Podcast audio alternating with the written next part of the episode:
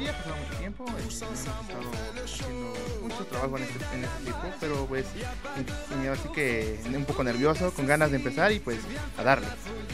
Y estamos aquí presentes porque tenemos un programa bastante interesante y es la crisis de Guadalajara. Hoy vamos a estar hablando de eso, lo que pasó ayer con un poquito de resumen de la League Cup entre las Chivas con los Ángeles Galaxy, Los Ángeles Negritos contra el América, el Bar un mal o un bien en México, los fichajes del fútbol mexicano del extranjero, los jóvenes que han emigrado ya al extranjero y claro, todo lo que va con respecto a la próxima jornada número 8 de la Liga BBVA Comer MX. Así que vamos a continuar con la cancioncita, un poquito del pedazo de esta canción de la Euro del 2016 y enseguida regresamos para la crisis del Guadalajara.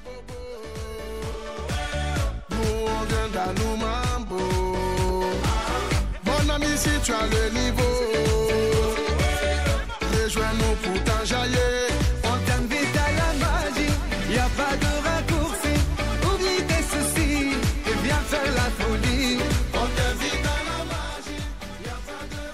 Estamos aquí de vuelta en lo que viene siendo este tema bastante crucial, importante en este primer bloque. La crisis de Guadalajara y una posible resurrección en América. ¿Y esto por qué? Porque últimamente en la liga los dos gigantes del fútbol mexicano han estado en una crisis brutal. Guadalajara por su parte no ha ganado ni un solo partido en lo que va de la temporada julio, prácticamente julio-octubre eh, 2022 y por el otro lado América ha ganado oficialmente solo un partido. Si bien ayer ganaron en la League's Cup a Los Ángeles Negritos fue por penales. Jesús, ¿algo que tengas que decir acerca de esto? ¿Comentario de apertura? Eh, es claro que Chivas no tiene un proyecto desde, desde hace años, aún con la llegada de Ricardo Peláez. Incluso tenemos que recordar que cuando llegó Ricardo Peláez, eh, un fichaje que tú muy bien conoces se cayó por diversas circunstancias. Y de hecho, no hay pies ni cabezas en Chivas. Y también tiene que ver esto que a Vergara no ha salido a ser un líder para este conjunto blanco. Y claro está en que no eligieron un director técnico por en base a la plantilla que tienen, sino que eligieron un técnico que les funcionó durante cinco partidos y que hoy por hoy está fallando. Mario, Guadalajara la temporada pasada llegó al sexto puesto de la general, se metió al repechaje, eliminó a los Pumas de la Universidad Nacional Autónoma de México, de la UNAM, y llegaron a ser eliminados por Atlas, que más tarde sería el bicampeón del fútbol mexicano. ¿Qué es lo que ha estado pasando con las Chivas Rayadas? ¿Por qué de la nada el factor cadena pasó de ser un sistema efectivo a ser un sistema de, de fracasos, donde ni siquiera un partido donde tienes uno de más y un penal a favor no lo puedes ganar? Pues realmente el proyecto Cadena siempre ha sido, eh, a mi opinión, algo inestable, ¿sabes? No, nunca le han encontrado ni pies ni cabeza a, este proyecto. En general desde la era Peláez y mucho antes también. Creo que realmente Chivas ha apostado por técnicos, eh, no de procesos, sino de momentos realmente. Porque no ha sido un equipo que tú digas ha tenido mínimo dos torneos manteniéndose en un nivel eh, digamos, óptimo, porque manteniéndose en nivel, bajo, desde luego, ¿no? Se ha mantenido Chivas en este tenor desde hace muchísimos años, pero no se ha mantenido, digamos, en un nivel ni siquiera estable. O sea, realmente lo de Chivas ha sido baja de nivel, tras baja de nivel, tras baja, que de repente repuntan, otra vez vuelven a bajar. Pero Chivas entró en un círculo vicioso del que ya no sale. Entonces, pues pueden venir y, venir entrenadores, puede venir cadena, puede venir otra vez si quieres eh, Almeida, puede venir el entrenador que quieras, pero realmente si, si traes a un director técnico eh, para, digamos, algo inmediato en lugar de un proceso, cosa que yo creo que hizo al revés Puebla con Larcamón, que realmente le respetó un proceso, y Larcamón no es como que fuera el mejor de este de inmediato, sino que fue acoplando y acoplando, le dieron al proyecto y hoy podemos decir que Puebla es un equipo estable, o al menos que goza con más estabilidad que las propias Chivas. ¿no? ¿Jesús? Sí, es raro también en parte porque tenemos la contraparte femenil de Chivas, una división que ha dado, digamos, este, este fútbol necesario, bueno, esta, esta grandeza que antes o hace muchos años era parte de la división masculina y que hoy por hoy tiene a las Chivas como actuales campeones de la división femenil y qué hermoso es el proyecto de Chivas Femenil. La verdad es uno de los mejores proyectos actualmente de la Liga Femenil MX. Y pues me parece raro que la división femenil, siendo un proyecto que incluso pasó de ganar un primer lugar a estar peleando apenas cuartos, semifinales, a ser ahorita uno de los proyectos más destacados y no pueden hacer lo mismo con Chivas o en su división masculina. Pero entonces aquí, ¿qué es lo que pasa? De- deben de apostar, Guadalajara debe de apostar por un proceso largo, aunque llegue con fracasos, venga con situaciones pues muy, muy de, bajo nivel, porque pues el tema de cadena, si bien llega sin aspirar a nada, no se esperaba nada de este señor, de Ricardo, al final llega a triunfar, pero esta temporada demuestra que no es lo mismo ser un interino que ser ya un entrenador oficial. Dejas lo que es el proceso de cadena, ok. ¿Lo continúas o lo cortas? Porque a Guadalajara creo que le ha dado, es de los pocos equipos que sí han continuado con entrenadores por más tiempo. Vemos el caso del de, del Flaco Tena, que continuó por más de un semestre. También fue el caso de, Bo- de- de- del jefe Boy, fue el caso también del último entrenador, Víctor Manuel Musetich, Michel Leaño, que lo aguantaron demasiado, y hoy es Ricardo Cadena. Entonces, ¿qué es lo que necesita ahora Guadalajara? Procesos largos, alguien experimentado, que abra la oportunidad a, a fichajes extranjeros, que a Mauri Vergara venda el equipo porque parece que está más interesado en Shark Tank que en las Chivas Rayadas, o qué es lo que necesita, Mario. Yo vuelvo a lo mismo, no hace falta realmente apostar por un proyecto, presentar un proyecto de entrada desde el proceso de directiva. Que, a ver, tampoco puedes eh, decir que Ricardo Peláez es alguien nefasto en su trabajo, pero es alguien que ya realmente se volvió en, en algo muy ambiguo, ¿sabes? Eh, no hay no hay una estructura, eh, digamos, marcada, porque ya ni siquiera se sabe quién es el director deportivo, no se sabe absolutamente nada.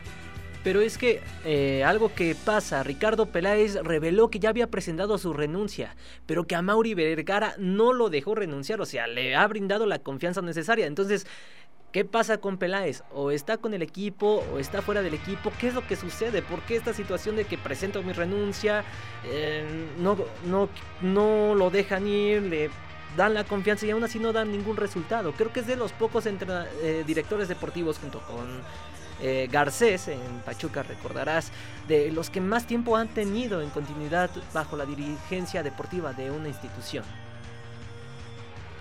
Eh, está claro que Ricardo Peláez está aquí retenido por, una, una sencilla razón. Y es claro que es porque mm, ¿a quién culpa si se va Ricardo Peláez? ¿A quién le puedes más echar la culpa si no es al director deportivo que ha encabezado este proyecto durante los últimos años? O sea que quieren agarrar a Peláez como un chivo expiatorio, ¿crees? Ante esta situación, a Peláez, el Peláez que salió por la puerta de atrás cuando llegó en Cruz Azul, Siboldi, y hubo ahí un golpeteo contra Vile Alves y todo, y que Peláez renunció a cadena nacional. ¿Crees? No, internacional, en ESPN, ahí en vivo renunció. ¿Crees que Peláez se prestaría para eso? Mientras tenga contrato con Chivas, cualquier cosa puede pasar. Pero con Cruz Azul también tenía contrato y no hizo lo mismo. Pero es que, eh, aquí está raro también un poco la situación porque al final es Ricardo Peláez, es- digamos que es un tipo que ha estado en América, ha estado en Cruz Azul y ahorita actualmente está en Chivas. Entonces, una ter- un tercer fracaso, porque personalmente hablando, como siempre ha salido, ha salido mal en sus, en sus equipos. ¿Tú crees que salir de Chivas en este en la actualidad mal le convendría a Ricardo Peláez para su carrera? pero no ha remontado. O sea, si tú me dijeras que ha hecho algo, que Guadalajara ha sido un equipo, pues por un torneo, solo uno pido. Que haya sido importante. El anterior dio pena ajena. Solamente hubo un milagro, una cuestión de circunstancias que lo llevaron al sexto lugar. Pero no fue un equipo de temer. Mario, No, aparte, a ver, a Ricardo Peláez no le va a faltar trabajo si es que llega a salir de Chivas, ¿eh? O sea, hay que tenerlo por seguro. Es un tipo sabio de fútbol, es cierto. Es un tipo que lo vimos con Cruz Azul, lo vimos con América, hizo buenas gestiones. Pero yo creo que ahí realmente es lo que tú, eh, digamos, decías, ¿no? Este, Luis, que pues realmente en Chivas no es como que se le dé, no sé, la comodidad para trabajar a su manera. Yo me acuerdo que cuando recién llegó Peláez, él intentó poner sus pautas y en Chivas le dijeron, no, no, no hay que hacer esto, no hay que poner esta ro- estas normas, bla, bla, bla. O sea, Pero realmente entonces- Peláez nu- nunca ha estado a gusto en Chivas, ¿sabes? pero entonces, ¿por qué continúa Peláez en Guadalajara? No le va a faltar chamba cuando salga. No es de que tenga problemas o sea un tipo Garcés que esté manchado por su mala reputación. Estamos hablando de un director deportivo que hizo campeón al América de varias cosas. Que lo poco que hizo en Cruz Azul se fue como un mártir, aunque tiempo después se le cuestionó ya cuando consiguieron la octava, ¿no? Ahí la. No, novena, la novena, la novena, la novena estrella. Entonces, ¿por qué Peláez continúa ahí? Pues porque bien lo acabas de decir tú, ¿no? Realmente yo creo que está esta parte sujeta de, de decir que, que ahora Peláez es de Chivas y si a Mauri Vergara no lo quiere soltar, pues va a ser a punta de billetes, ¿no? Ya, ya tú mismo lo dijiste, eh, este efecto Shark Tank, digamos, esta, eh, esta ambición quizá que a lo mejor tiene a Mauri Vergara por expandir más su, su patrimonio, digamos, comercial o su adquisición de marcas, de empresas, en vez de, de, enfocarlo a un proyecto futbolístico que es herencia precisamente familiar, pues igual digamos ahí deja mucho que desear, pero pues no puede responsabilizar, o más bien no puede responsabilizar solamente una persona por, por el hecho de que una institución completa vaya mal, porque digamos, si el proyecto de Chivas Femenil o de las Fuerzas Básicas tuviera los mismos o incluso peores resultados que el equipo varonil, voy de acuerdo, ¿sabes? Voy de acuerdo, pero Chivas Femenil acaba de ser campeón el torneo pasado y las inferiores de Chivas siempre son protagonistas de los torneos. Entonces, uh, yo no me atrevería tampoco a responsabilizar a Cadena porque te digo, es, es, es como un círculo vicioso que viene desde arriba. Es una cadenita que va bajando, va bajando, va bajando y afecta a los principales actores precisamente de este equipo que son los jugadores. Jesús. De hecho, aquí entra también el tan famoso comité que dirige todo el grupo OmniLife, o bueno, todo la que es división de Chivas, ¿no? De hecho, se había filtrado apenas lo del grupo, bueno, si bien mucha gente se habrá enterado de la despedida de la, del Chiva hermano, de la mascota de las Chivas, que acusó a la, a la directiva de despedirlos así, así, así sin nomás. Entonces, yo creo que aquí también tenemos que ver quiénes son los que están detrás del comité ejecutivo de este grupo, que es principalmente los Vergara, a Mauri, sus hermanas, los, sus cuñados. Entonces son gente que no sabe realmente de fútbol, no son gente que le interese cuidar lo que es Chivas, sino vender o que acrecentar un poco más su riqueza. No Pero. Guadalajara femenil está triunfando, tú lo acabas de decir. Una persona que no sabe de, de, fútbol tiene, por ejemplo, Mazatlán. Salinas Pliego no sabe de fútbol y eso estamos de acuerdo. Mazatlán está de la porquería tanto en la varonil como en la femenil. No tiene ningún proyecto estable.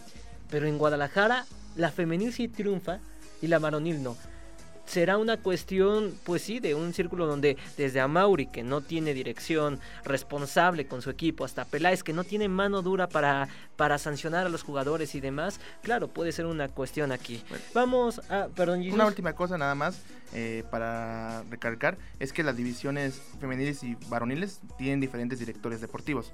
En uno está en cargo de Ricardo Peláez y otro está este, una ex una ex reportera de ESPN que de hecho estudió mucho sobre formación deportiva. Entonces creo que ahí... Pero las venir. ambas las administra Vergara, a Mauri. Sí, pero al final te da a entender un poco que Peláez, aunque no es el principal responsable, tiene cierta participación porque si Peláez es el encargado de la rama varonil, es donde más, que es donde más problemas hay, pues eso dice algo.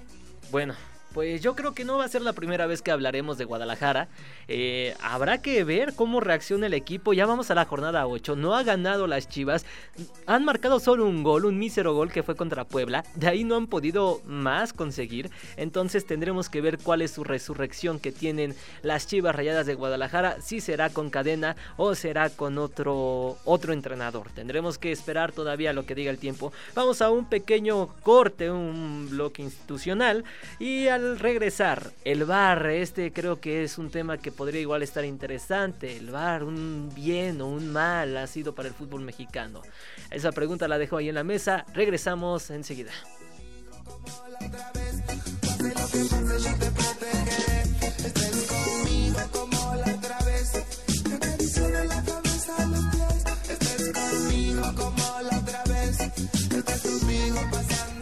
No te cambies. Enseguida regresamos a TW Deportes, el análisis más a fondo de los sports.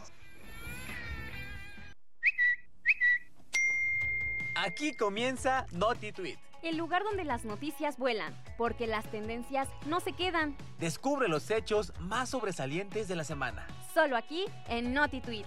Comenzamos. El único podcast donde tus miedos cobran vida. Un lugar exclusivo. Solo para valientes. En esta parte de la casa se encuentra un poco más de energía. Es alto, pero pero no le ves la cara y solo lo ves con un traje. Para ir de regreso a nuestras casas pasaba por el panteón. Estaba, estaba loco, ¿no? Encuentran un cuerpo ahí, entonces está cañón, ¿no? o sea, es, es muy raro. Como que me siento pesado cuando siento que están por ahí. Este, le pedí a mi mamá que me comprara revistas que hablaran de cosas paranormales. de- Todo esto realmente existe y asusta. Paranormal Productions. No te pierdas ningún episodio.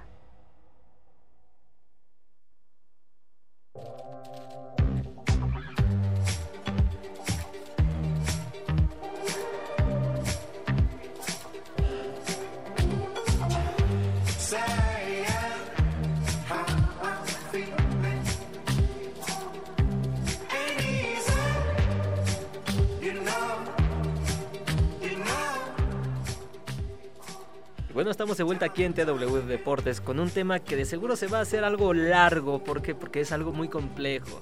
El tema del videoarbitraje, este, este apoyo que llegó por allá del 2018, por, eh, por finales de la década pasada, al fútbol al nivel mundial, muy criticado, muy alabado a la vez, pero que en México empezó bien y como que fuimos bajando de calidad. Pasamos de estar en un top alto a llegar a un bar sudamericano, totalmente como si fuera Copa América, cualquier encuentro. Un bien o un mal para el fútbol mexicano. Jesus, comenzamos contigo. Más que un bien, yo creo que actualmente es, es, un, es un recurso para el arbitraje que es necesario en todo el mundo. Es algo que se tiene que implementar en grandes torneos, es algo que se tiene que implementar incluso en, la- en el torneo más chiquito, porque al final es algo que te permite dar justicia deportiva en el fútbol. Es como la tecnología es un beneficio y vamos a, vamos a partir de esa idea. Es algo que ha cambiado mucho, muchas cosas y eventos como por ejemplo el gol fantasma de la final del 66 entre Inglaterra y Alemania no se hubieran dado o la famosísima mano de Dios. Situaciones, digamos, antideportivas. Sí, pero eso lo estamos mencionando a un nivel mundial. Y vale, eso es más que obvio. Pero yo te hablo de México. De México ha sido un bien o un mal. Ahora, Ahorita. Ah, bueno. Bueno, sí. partiendo de esto, también tenemos que ver que el arbitraje en México ha tenido grandes fallas desde hace más de 10 años. De una década para acá, ni Arturo Vircio Carter ha podido cambiar esta situación y eso ha hecho que estemos en una, en una difícil situación en la cuestión de arbitraje, en la cual cada semana, cada partido, cada jornada, no hay gente que se queje del arbitraje, e incluso los mismos aficionados. Mario, vamos contigo. Mira, el tema del VAR es, es algo muy complicado de analizar porque tienes que tomar en cuenta prácticamente todos los puntos de vista. El hecho de hablar desde una perspectiva deportiva, pues digamos, eh, lógicamente es una ayuda.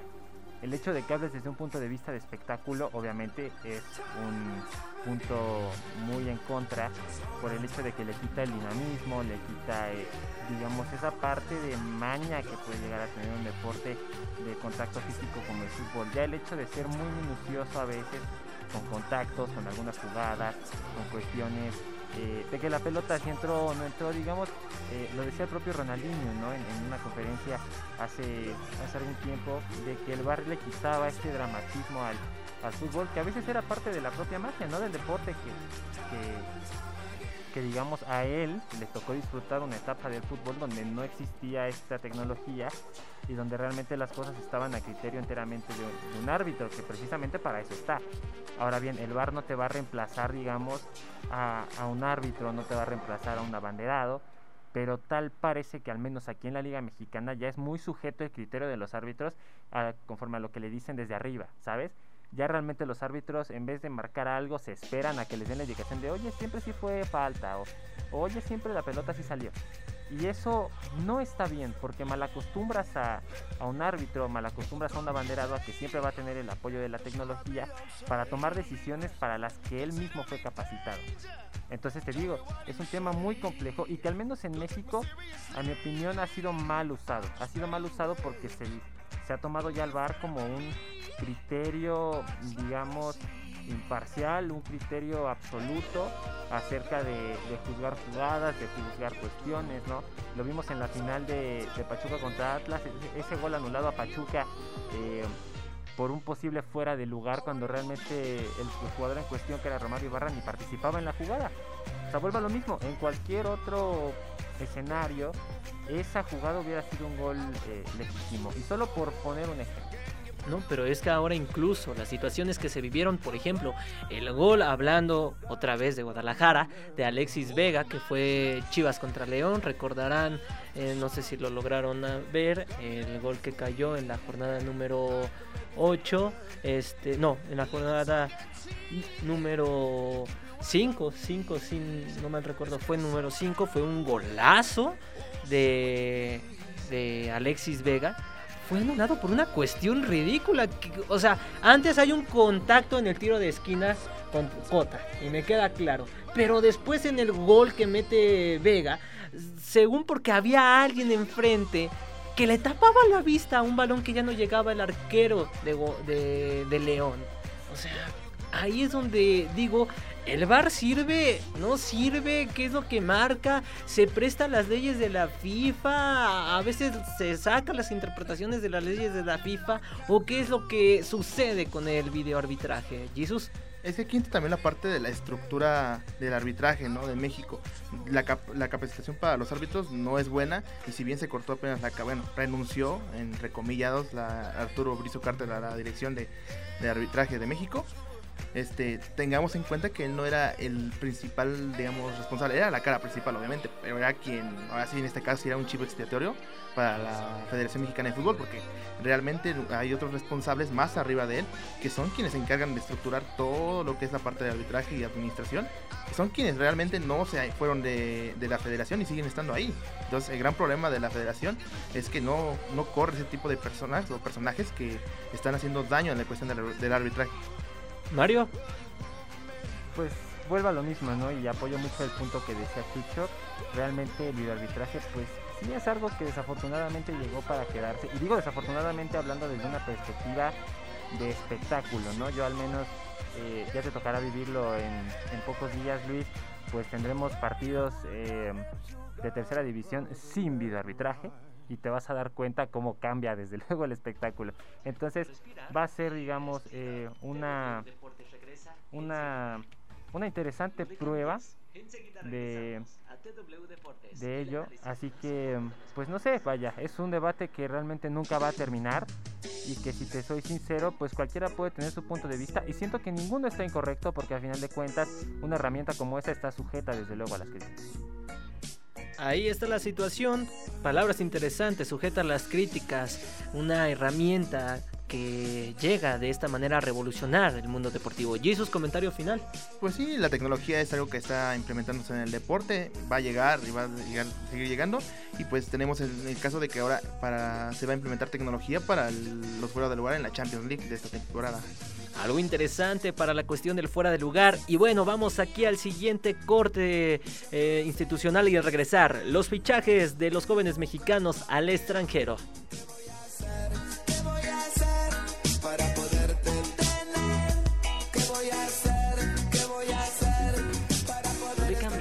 Enseguida regresamos a TW Deportes, el análisis más a fondo de los sports. Aquí comienza Noti Tweet. El lugar donde las noticias vuelan, porque las tendencias no se quedan. Descubre los hechos más sobresalientes de la semana. Solo aquí en Noti Tweet. Comenzamos. El único podcast donde tus miedos cobran vida. Un lugar exclusivo. Solo para valientes. Alto, pero no le ves la cara y solo lo ves con un traje. Para ir de regreso a nuestras casas pasaba por el panteón. Estaba asustado, ¿no? Encuentran un cuerpo ahí, entonces está cañón, o sea, es, es, muy raro. Como que me siento pesado cuando siento que están por ahí. Este, le pedí a mi mamá que me comprara revistas que hablaran de cosas paranormales. De... Todo esto realmente existe y asusta. Paranormal Productions. No te pierdas ningún episodio. Say my name. No, pero todo el mundo miente. goddamn right. ¿Me permite su sombrero, señor? Alerta de spoiler. ¿Dónde está la gotera, señora? Ayudo. Alerta de spoiler. Alerta de spoiler. Alerta de spoiler. ¡Corre, Forrest, corre! Usted está escuchando Popcorn Song por Bulbo Radio Experimental. ¿Sabías que? ¿Sabías que? Uno de los clásicos de la literatura inglesa es el libro de Cumbres Borrascosas, escrito por Emily Bronte en 1847. Es el primer libro publicado con el nombre real de la autora. Las dificultades de la época eran precisamente los problemas que tenían las mujeres para expresarse, y mucho más para poder publicar una novela de este tipo. Emily Bronte publicó este libro bajo el seudónimo de Ellis Bell. Producción, experiencia o inspiración fue lo que llevó a la autora a escribir este libro, que aunque al principio fue criticado como salvaje, crudo y burdo, después fue reconocida con el tiempo como la expresión más genuina, profunda y contenida del alma romántica inglesa, una de las obras más importantes de la época victoriana. Descubre más en Dímelo en prosa.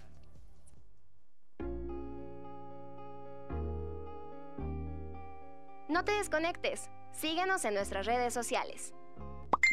Facebook, Bulbo Radio Experimental. TikTok e Instagram, arroba Bulbo Radio UAEH. Bulbo Radio Experimental. La frecuencia de tu voz.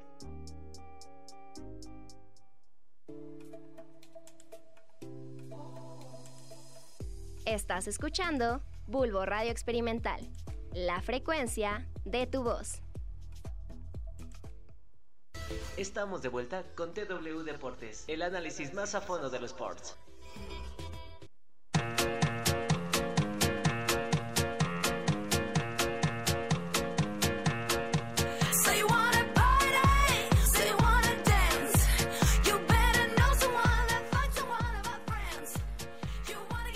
Bueno, ya estamos aquí de regreso en TW Deportes, el análisis más a fondo de los sports. Y bueno, aquí viene un tema bastante interesante que quería tocar desde, bueno, hace mucho tiempo, lo que era el fútbol mexicano en el nivel extranjero, en el nivel europeo. Tuvimos, irónicamente coincide con la pandemia, un retroceso, podríamos decirlo por así, en la cuestión de la exportación de jóvenes a Europa.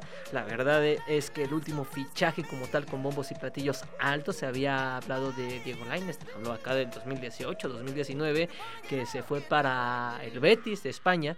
Y no habíamos tenido tantos movimientos como en este mercado. Y es que, a ver, vamos a mencionar de una manera pues rápida, Jesús, lo que serían los fichajes. Santi Jiménez, que salió del Cruz Azul al Feyenoord de Holanda, en este caso Jesús Alcántar del Club Necaxa se va al Sporting de Lisboa, Alonso Aceves, el Tucito, va al Tucito español, al Real Oviedo de la segunda división de España, Jordan Carrillo pasa del Santos Laguna al Santos Español, es el Sporting de Gijón. Johan Vázquez del Genoa al Cremoneses de la Serie A italiana. Orbelín Pineda del Central del Vigo al AEK de Atenas. Y Diego Lainez del Betis de, de, España se va al Sporting de Braga de Portugal. Marcelo Flores del Arsenal llega a Real Oviedo de la segunda división. Fichajes muy movidos, pero no quiero ser ave de mal agüero gran parte se fueron a equipos de media tabla o algunos hasta de, del descenso, por así decirlo. Entonces, ¿cómo lo ven? ¿Algo bueno? ¿Algo malo? ¿Es importante? ¿Es algo más de relleno? Partamos, partamos aquí de la idea de que están llegando a una liga que a nivel profesional y deportivo son superiores a la liga mexicana incluso en su primera división. Están llegando equipos, sí, de media tabla o de que están luchando para ascender, pero son equipos que son altamente competitivos. Mm, si bien, por ejemplo, un América puede ser competitivo, no, no tiene equipos a los cuales enfrentarse y, digamos, seamos honestos, no toda la liga mexicana es mm, tiene, tiene equipos de la talla para enfrentar, no sé, a un cremonés, incluso perderían por goleada, seamos sinceros partiendo de esa idea, que más jóvenes lleguen también al fútbol mm, de europeo, donde se juega el mejor fútbol, siendo realmente aquí eh, respetuosos con, nuestro, con nuestra liga. Eh, es un dato curioso también porque estamos en un año en el que nos quedamos fuera de Juegos Olímpicos con la Sub-20 y también nos quedamos fuera de la femenil, del Mundial Femenil de 2023 que se va a realizar en Australia y Nueva Zelanda. Mario.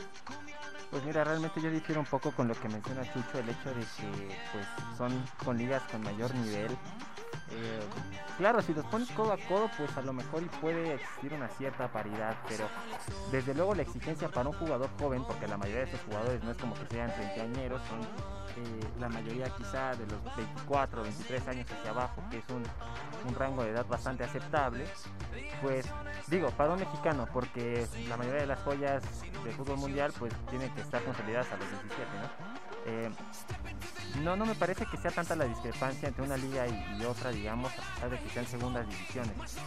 ¿Por qué? Por el hecho de que, pues, ya realmente, lo vuelves a decir tú, es una segunda división. O sea, eh, es cierto que a lo mejor aquí la, categoría de plata en el fútbol mexicano eh, se ha visto muy mermada en el crecimiento, ¿no? Es realmente más una liga de relleno que una liga de formación, que se supone la mayoría de estos jóvenes mexicanos eh, van precisamente con el afán de consolidarse en una liga de formación, más no de consolidación, como ya lo sería una liga MX, porque hay que ser sinceros, ya al ser una competencia de primera división es para que te consolides. El hecho de que vayan a segundas, a segundas divisiones, por ejemplo, de España o de Portugal, que son ligas top, pues habla desde luego de un proceso de formación. Caso muy diferente a lo que hace Santiago Jiménez con el Feyenoord, que si bien no es una liga top de Europa, es una liga que se centra precisamente en la formación de jugadores.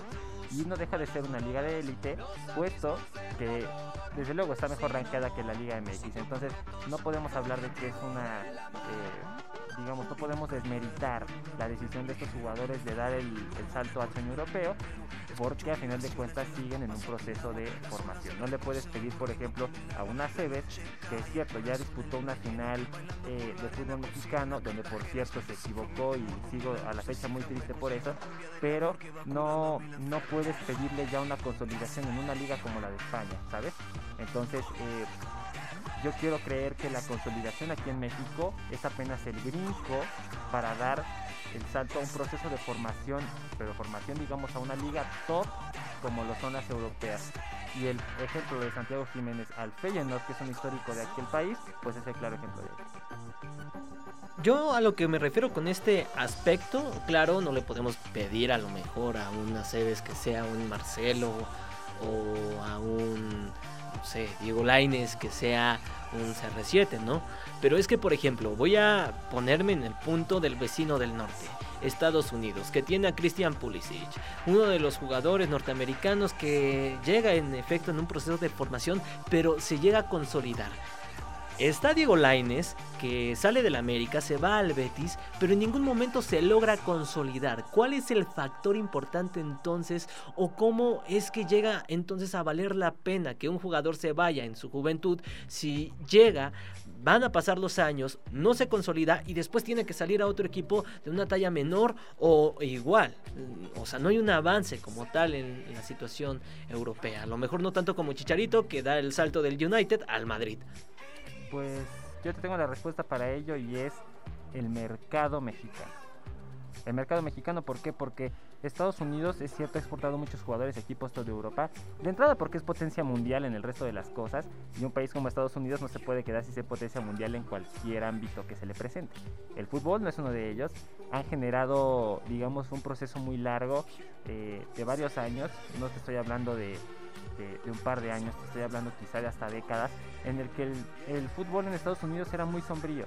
Pero a raíz, digamos, de este efecto de la globalización, de que se empezó a comercializar todo, y con el hambre de Estados Unidos de ser, pues, vuelvo a, decírtelo, el, el, rey en cualquier ámbito que exista, pues dijeron no nos vamos a quedar atrás, inyectaron mucho en su fútbol, en sus procesos de formación, cosa que en México no se ha hecho, y que realmente eh, vaya, no, no sobreexplotan allá los jugadores, ¿sabes? O sea, eh, lo han dicho muchísimos medios, lo han dicho incluso eh, equipos en el mercado, que el mercado mexicano es muy caro por jugadores que a veces ni siquiera lo valen.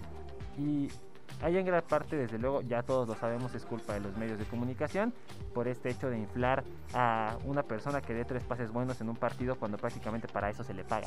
El hecho de que Estados Unidos ahora tenga muchos jugadores en equipos top se debe tanto a eso, ese buen proceso de formación, porque digamos tienen esta premisa de que el jugador norteamericano que se vaya, como el caso de Pulisic, que tú lo mencionaste bien, triunfa. El jugador mexicano que se va allá de entrada con lo que pagas por una joya mexicana, entre comillas, te puedes comprar tus jugadores potencialmente mejores que sean aparte de Estados Unidos, ¿sabes? Ese es el factor yo creo más importante. Es cierto que en este mercado de fichajes eh, afortunadamente se volteó a ver al mercado mexicano. Sigue habiendo rumores muy importantes y que desde luego le harán mucho bien. Pero tampoco esperes que voltee a ver un Manchester City, que voltee a ver una Juventus, un Red Bull Leipzig, ¿sabes? Pero ni siquiera para las juveniles. Perdón que interrumpa aquí. Ni siquiera para las juveniles. Pues no lo van a hacer porque ya para eso tienen el ojo puesto en la escena norteamericana.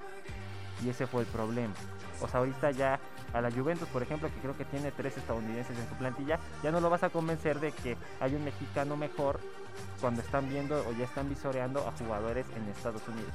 Que vuelvo a decir, pues es potencia en todo lo que se le propone y, a los equipos de la MLS por las inyecciones de dinero fuerte que tienen a cada año, pues no les va a doler soltar a un jugador por, que te gusta? Medio millón de euros, ¿sabes?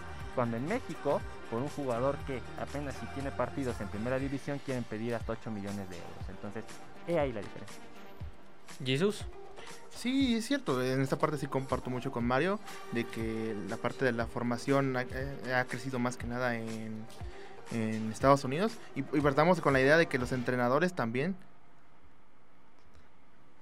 Y partamos de la idea de que los entrenadores también están teniendo digamos, ese, están creciendo también, porque aquí un, problema en México es que los entrenadores están siendo, bueno, cuando regularmente los entrenadores están en fuerzas básicas, trabajan para aprender ellos a ser directores técnicos, no trabajan para formar, y es uno de los errores que se comete aquí en la formación de jugadores mexicanos, que realmente no se tiene tanto en cuenta, es decir, regularmente los jugadores o las personas encargadas de fuerzas básicas en los clubes son exjugadores, son gente que está incluso aprendiendo a poder este bueno, incluso cursando su curso de dirección técnica.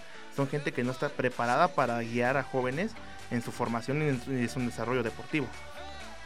Pero, ¿por qué antes, aún con esas situaciones, el fútbol mexicano llegaba pues a mejores escalones? Hablamos de, por ejemplo, la década de los noventas, que se hicieron una, un buen papel en las competiciones en las que llegaba México. Y como que desde entonces las fuerzas básicas, irónicamente, pues a que se ganó los mundiales juveniles, el del 2005 y 2011, celebrado en México, la verdad es que no, no, ha, no ha podido cuajar en este punto las formaciones. Bueno, este, vamos a pasar a lo que ya es el último tema debido a que ahorita pues ya la cuestión de tiempo. Eh, ¿Les parece si vamos a, decir lo que es el tema de la Liga Mexicana, lo que son de cara a las próximas jornadas? Eh, no sé, Mario, quisieras empezar anunciando lo que es la Liga Femenil o se la damos a Jesus? Pues mira, yo de entrada ya le gané lo que es la jornada varonil, así que puedes irme preparando para la femenil con todo gusto. Pues empezamos, de hecho, precisamente hoy mismo, jueves 4 de agosto, en Yo creo que es el partido desde luego más esperado y no tanto por el nivel futbolístico, sino por el morbo, por eh, digamos la historia reciente entre estos dos equipos. Atlas va a recibir al Querétaro en la cancha del Jalisco. Es un partido que yo creo hay que hay que hablarlo bastante, ¿sabes? Va en punto de las 21 horas a través, eh, desafortunadamente, de este sistema de paga Aficionados TV. Después, el viernes 5 de agosto, tenemos un único partido también que es Mazatlán recibiendo a las Chivas Rayas de Guadalajara en punto de las 21 horas con 5 minutos. Disponible a través de Star Plus, ESPN y, gracias a Dios, Azteca. El sábado 6 de agosto tenemos doble cartelera. Monterrey recibe a León en punto de las 7 horas con 5 minutos. Transmisión por Fox Sports y ojo que lo están promocionando también por TV Azteca. Eso me parece sumamente importante. Y a las 21 horas tenemos Santos Laguna contra Cruz Azul. En punto ya lo dije de las 21 horas, ¿sí lo dije, eh, Bueno, el partido va a través de doble plataforma por TUDN y por Azteca. El domingo, digamos, es la, es la parte fuerte. Tenemos Toluca contra Tijuana en punto de las 12 horas a través de VIX. Tenemos Atlético de San Luis contra Necaxa en punto de las 16 horas a través de Star Plus e ESPN. Tenemos eh, un partido que igual me gusta por la historia que tiene. Pachuca recibe a los Tigres en punto de las 18 horas con 5 minutos a través de Fox Sports y gratuitamente marca claro. Y tenemos también América contra Juárez en punto de las 8 de la noche. Transmisión a través de tu DN. Hay un partido que se programó, digamos, creo que por el trofeo Joan Gamper, que es eh, la visita de los Pumas a Camotelandia, Puebla, eh, que se va a jugar el 23 de septiembre, casi casi dentro de un mes, en punto de las 21. Jesús, la Liga Femenil. Sí, nomás este, quiero dar un dato curioso aquí, y es que tras dos años de transmisiones, puedo ver que por primera vez este, todos los partidos de la Liga Femenil serán transmitidos. Es algo que quiero destacar, que anteriormente, hace dos años, muchos partidos no pasaban con, no tenían transmisión o no tenían una cadena televisiva. y es de aplaudar que, bueno, es de aplaudir que todos los partidos de la, de la Liga Femenil ahora cuenten con una transmisión. Bueno, siguiendo con esto, el, el día los días 5 de agosto, el día, día 5 de agosto tendremos dos partidos. Tenemos un Querétaro contra Mazatlán, tendremos y tendremos un Tigres contra Puebla. El Querétaro contra Mazatlán será transmitido en punto de las 5 de la tarde por Fox Sports, mientras que el Tigres contra Puebla será en punto de las 7 de la tarde por la aplicación VIX Plus. También para el día 6 tendremos dos encuentros, los cuales serán Cruz Azul contra Santos, la transmisión igual va por VIX Plus, y también tendremos en punto de las 5 de la tarde un Pumas contra Atlético de San Luis, que también va por VIX Plus, que al parecer tienen la mayoría de los derechos de la Liga Femenil. Pasando al día 7, nomás tendremos un encuentro, el cual es de las Chivas Femenil, las actuales campeonas, enfrentando al Toluca en punto de las 8 de la noche. Y esta transmisión va por Fox Sports. Eh, para el día 8, eh, que es el día lunes, que es el día donde más partidos hay de la Liga Femenil, tendremos cuatro encuentros, los cuales son Necaxa contra Rayadas, transmisión exclusiva por VIX Plus. También tendremos León contra América en punto de las 7 de la tarde por Fox Sports. Bravas contra Class, las cuales van en punto igual de las 7 de la tarde, que va a la transmisión igual por Fox Sports. Y, ahí también tendremos Tijuana contra Pachuca, que la transmisión igual va por Fox Sports en punto de las 9 de la noche. Y bueno, nosotros Ahí les dejamos en ese itinerario y vamos rápidamente un resultado rápido, lo que pasó en la Liga de Expansión. Alacranes de Durango cayó le ganó 3 goles a 0 al Pachuquita del Ascenso, Coyotes de Tlaxcala. El equipo de los Caimanes este, le ganó a 2 a 0 a La Paz. En este punto los de Cancún, Quintana Roo yo, lograron la victoria de los 3 puntos. Dorados cayó en cancha de local contra Toros de Celaya los cajeteros que se llevan los tres puntos. Oaxaca, Lebrijes, el que se va y no se va, consigue golear al tapatío que aquí, ni siquiera aquí logran remontar esta mala racha los chiva hermanos. El Tepa consigue una victoria de 4 a 3 al Pumas Tabasco, el Pumas del Peje, y Rayados empata 1 a 1 a los Cimarrones de Sonora. para el día de hoy, jueves 4 de agosto, Monarcas Morelia va a recibir al Corre de al Correcaminos de Tamaulipas. Y el día de mañana, 5 de agosto, Mineros de Zacatecas, el ex Tuzo Rojo, recibe en su cancha y con su gente a los Potros de Hierro del Atlante a las 5 de la tarde. Para el de Morelia Corre será a las 7 de la noche. Y para terminar, el dominguito 7 de agosto va a ser a las 9 de la noche. Leones Negros de la UDG recibe en su cancha con su gente a los Venados de Mérida, Yucatán, que no han muerto en este punto de la Liga de Expansión. Algo impresionante. Ya estamos llegando al final. Comentarios finales. Jesus, Mario. Bueno, eh, nada, aquí he recibido de estar nuevamente aquí en TW Deportes tras dos años de parón de transmisiones. Eh, es bueno volver a estar aquí con todos ustedes y pues a darle que tenemos aquí toda una temporada de transmisiones.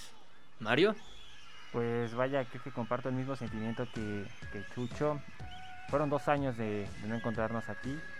Eh, realmente creo que de, eh, todos le tomamos cariño a esta producción que fue TW Deportes, que pues si no te acuerdas, pues realmente fue nuestra primera experiencia haciendo radio, tanto de los tres como de quienes ya no están.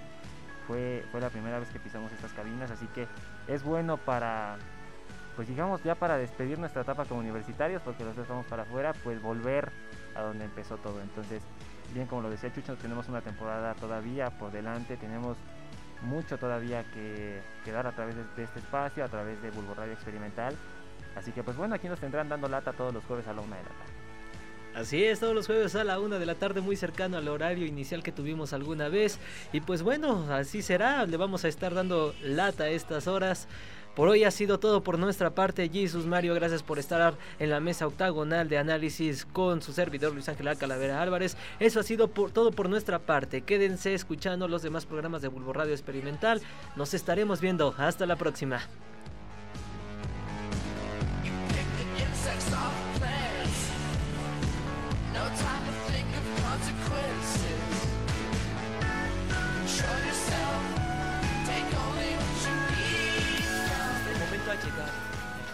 se ha ejecutado. Pero no te preocupes, pronto estaremos sintonizados para que juntos hagamos el análisis más a fondo de los sports. Por lo mientras sigue escuchando los programas que Bulbo Radio Experimental tiene preparados especialmente para ti. TW Deportes se despide. Hasta la próxima.